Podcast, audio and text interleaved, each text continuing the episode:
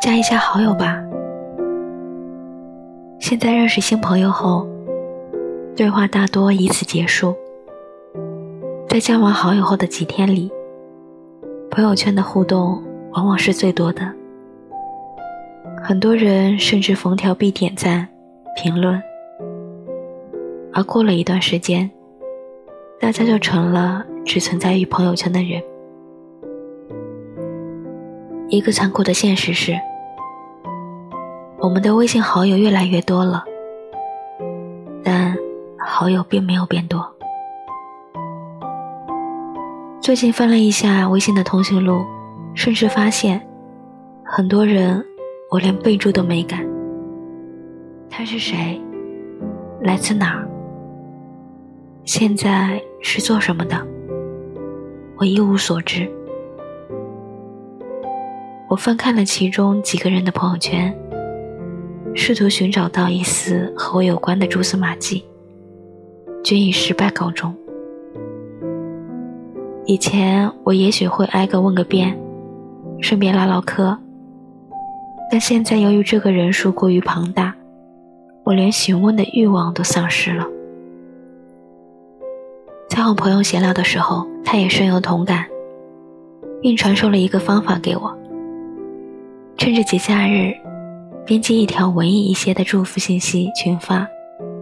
如果对方回复的话，就可以顺便询问一下他的信息。这样既可以避免突兀询问的尴尬，又能知道对方的一些基本情况。不过问题是，这种群发的消息，你会回吗？还是前阵子加了他喜欢很久的一个男神的微信。但犹豫了很久，他都没有鼓起勇气去介绍自己。我们平时没啥交集，不知道怎么说明我加他的原因啊。然后，打招呼这件事就这样搁置下来。通过朋友圈看看他在做些什么也是好的。仔细想想，我也干过不少加完好友不聊天这样的事。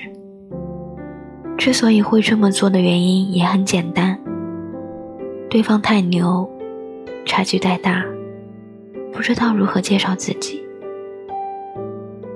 当好友越来越多，微信的性质就越来越像更私密一些的微博。每个人在朋友圈里都是微博大 V，会有各种各样的人通过加好友来关注你。你也会去关注越来越多的人，于是我们就这样成为了别人生活中的旁观者，同时，也成了被旁观的对象。这段时间一直重温《蜡笔小新》，看的时候总会惊叹这个五岁孩子的勇气、直白与率真。遇到喜欢的女生，无论身处什么场地。在做什么？他一定会第一时间向前去搭讪，即使搭讪的借口如此蹩脚，挺奇怪的吧？好像越是长大，我们反倒越不敢表达自己，越喜欢用冷淡来掩饰羞涩和局促。我们加一个人好友，说明对他感兴趣，这种兴趣。大都出于善意。那么加完好友后，只要把这种善意表现出来就可以了。有时我会往一些群转发推送，也常有人因此来加我。奇妙的是，有些人聊着聊着，会发现彼此志趣相投，就这样成了现实生活里的好友。而在这之前，我们也只是并无交集的陌生人，所以你看，加完好友后，简单的说一下自己的名字、加好友的理由等，并没有我们想象的那么让人尴尬。相反，才可能收获他人的好感与善意。真心希望那些毫无对话的微信好友们，听到这篇文章之后。能来找我唠唠嗑，不然连开头都没有，我们的故事怎么发生呢？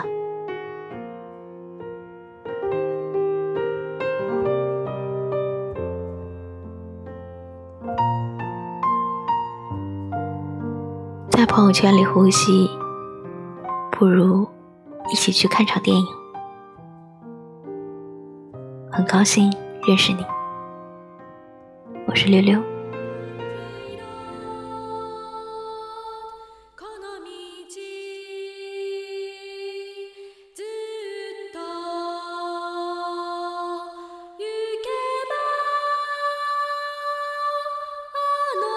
记。